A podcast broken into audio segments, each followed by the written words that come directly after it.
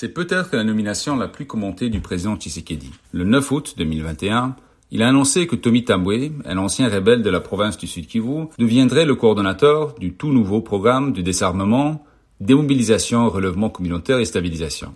En réponse, la société civile et les leaders de l'opposition ont immédiatement protesté, appelant le président à revenir sur cette décision. Pourquoi cette décision a-t-elle été si controversée? Bonjour, nous sommes le vendredi 13 août. Vous écoutez le 26e numéro de Ponajek, la capsule audio du groupe d'études sur le Congo JEC, centre de recherche basé à l'Université de New York, qui tente d'éclairer l'actualité congolaise. Je m'appelle Jason Stearns et je suis le directeur du JEC.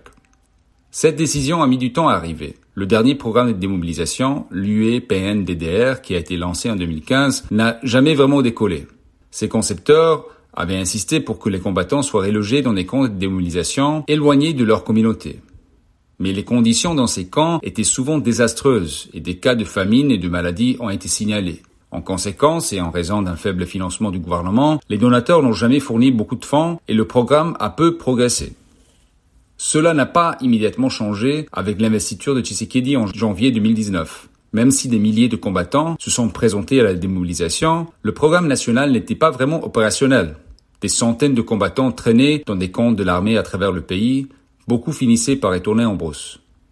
Enfin, après des années de discussions avec les bailleurs de fonds, le 5 juillet, le président Tshisekedi a signé une ordonnance portant création du nouveau programme de démobilisation, le fusionnant avec le programme national de stabilisation.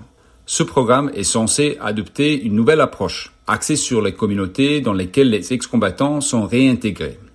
C'est ce qui a posé problème dans le passé. Sur les 130 000 combattants, par exemple, qui ont été démobilisés lors de la première vague de démobilisation après l'accord de paix de Sun City, beaucoup n'ont jamais trouvé d'autres moyens de subsistance et ne se sont pas réconciliés avec leur communauté d'origine. À la tête de cette nouvelle commission se trouve Tommy Tambwe Rudima, un choix surprenant qui plonge ces commissions déjà dans des polémiques. Tambwe était membre du RCD et aurait été proche du Rwanda. En 2002, il devient vice-gouverneur du Sud Kivu aux côtés du gouverneur controversé Xavier Chilibanya, au moment où une nouvelle rébellion se met en place, en coordination avec le gouvernement rwandais. Il aurait été affilié à cette rébellion du CNDP, ainsi qu'à son successeur, le M23. Puis, depuis l'année dernière, Tambwe est apparu comme un acteur des processus de paix locaux, en tant que conseiller du président de la République, notamment lors des récents pourparlers au Sud Kivu. Sa nomination a été sévèrement critiquée le docteur Denis Mukwege, Georges Kapiamba, Emmanuel Kabengele, Jean Bosco Bahala, tous des membres éminents de la société civile, ont critiqué la décision, tout comme des membres de l'opposition politique. Pour Mukwege, et je cite, il faudrait rompre avec les politiques visant à accorder des promotions à ceux qui devraient répondre de leurs actes devant la justice. Fin de citation. Nous devons attendre de voir l'impact de cette domination en termes de financement des donateurs et de la volonté des combattants à se. Compte tenu de l'importance de la confiance des combattants envers le gouvernement dans la réussite de sa mission, les défis qui l'attendent sont considérables. En attendant la suite, vous pouvez rejoindre notre fil WhatsApp en envoyant Jacques GEC au plus 243 894 110 542 pour recevoir Jacques chaque vendredi sur votre téléphone. Merci.